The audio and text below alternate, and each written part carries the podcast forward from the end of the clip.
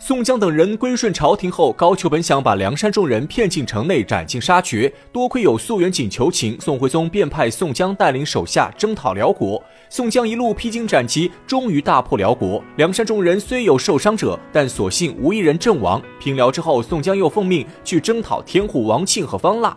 原来，在当时的宋朝境内有四大贼寇，分别是山东宋江、淮西王庆、河北田虎和江南方腊。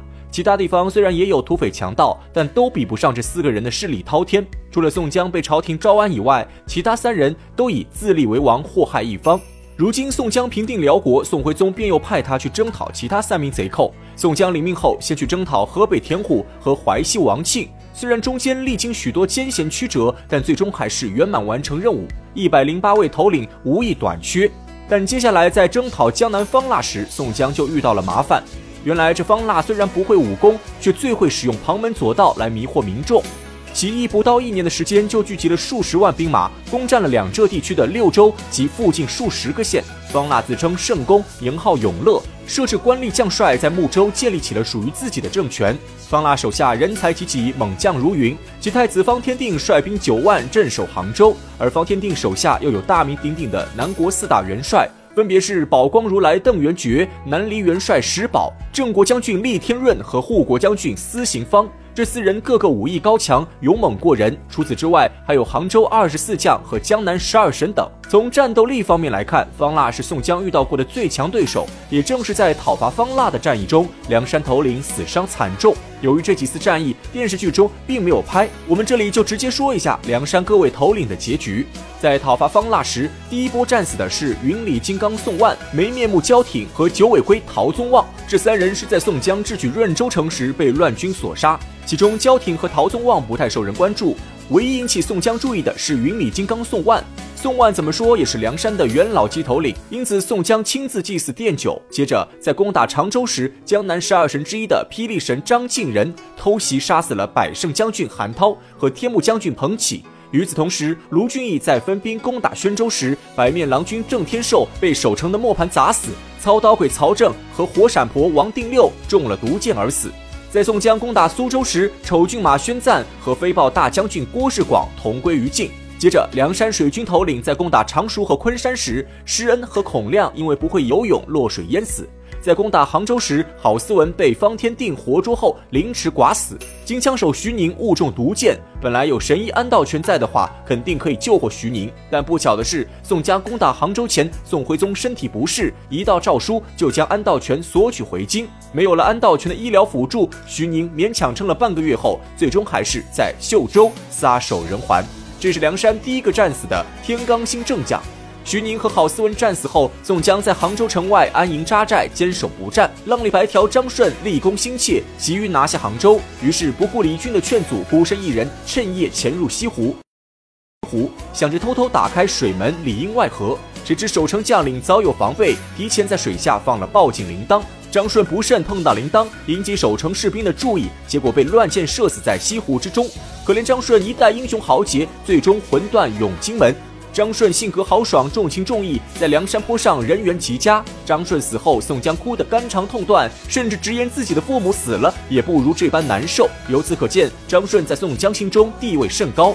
而且张顺死后的故事也最为奇特，在原著中，张顺死后魂魄不散，一直飘到西湖的正则龙宫，被龙王收为金华太保。后来附身在自己哥哥张衡身上，一刀劈死了方天定，因此被追封为金华将军。在宋江攻打杭州时，卢俊义也在分兵攻打独松关，守关的正是方腊的郑国将军厉天润。双方交战时，小霸王周通先被厉天润一刀斩杀，然后董平和张青去为周通报仇。董平刚被火炮炸伤左臂，使不了双枪，和厉天润斗了十几回合，便败下阵来。张青去助战时，厉天润闪身躲在一棵松树背后，张青来不及收手，一枪扎在松树上，然后被厉天润趁机斩杀。董平分心救援张青时，也被张涛从背后偷袭一刀斩成两段。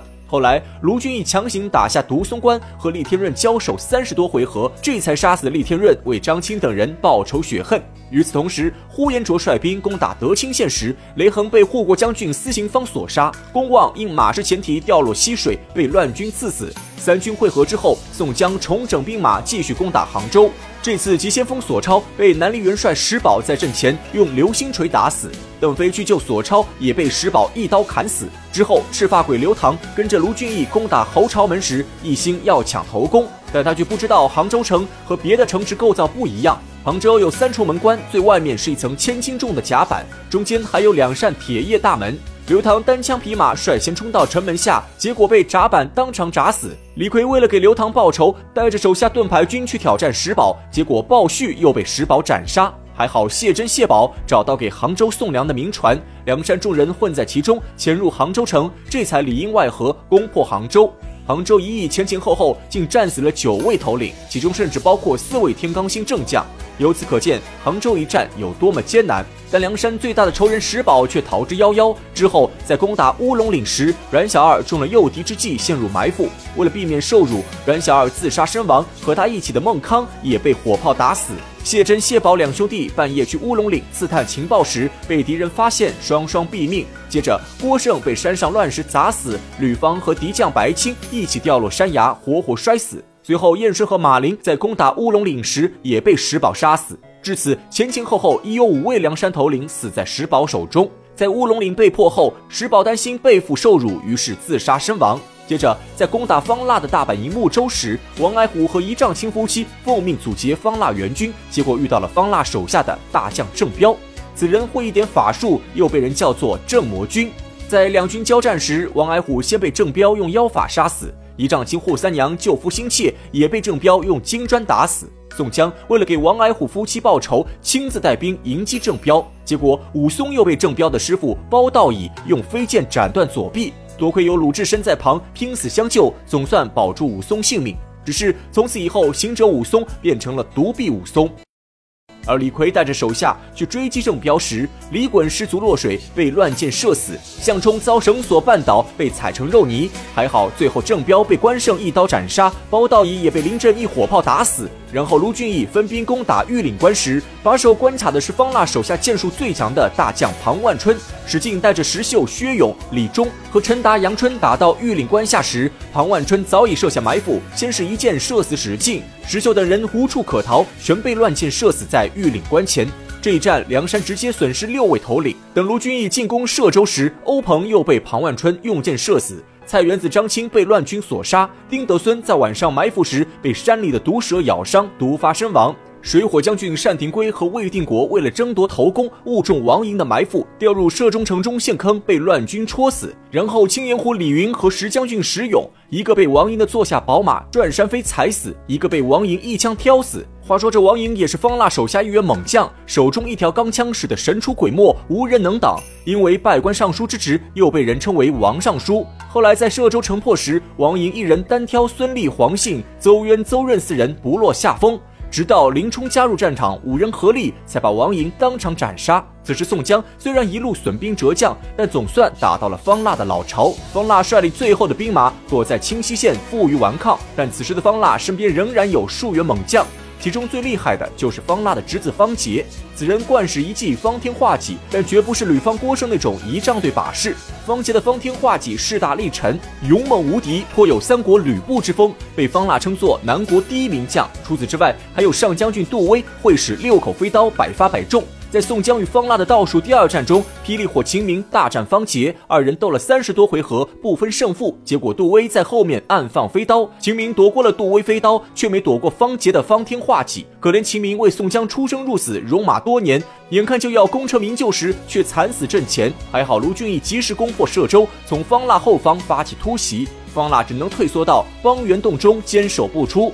在追击方腊时，玉宝寺和孙二娘都被杜威飞刀射死，邹渊和杜迁被乱马踩死，李立、杨龙和蔡福都身受重伤而死，阮小五也被娄丞相杀死。此时宋江大军压境，胜利唾手可得。在宋江和方腊的最后一战中，方杰再次大发神威，先是单挑大刀关胜，斗了十回合不分胜负。宋江急于拿下方腊，又派花荣出阵助战。面对关胜和花荣的两面夹击，方杰仍然不落下风。三人斗了数十回合后，宋江又派李英和朱仝出战，方杰抵挡不住，拍马回逃，结果被卧底柴进一枪刺落马下。方杰一死，方腊再无依靠，只能仓皇逃命，却正好遇到了在山中迷路的花和尚鲁智深。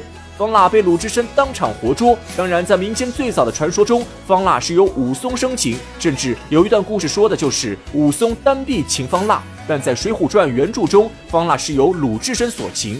至此，宋江终于剿灭方腊，但也为此付出了相当惨痛的代价。当初的一百零八将，如今跟在宋江身边的只剩下三十六人。除去患病和被留在东京的工具人外，宋江征讨方腊一役，居然战死了五十九位头领，不由让人可悲可叹。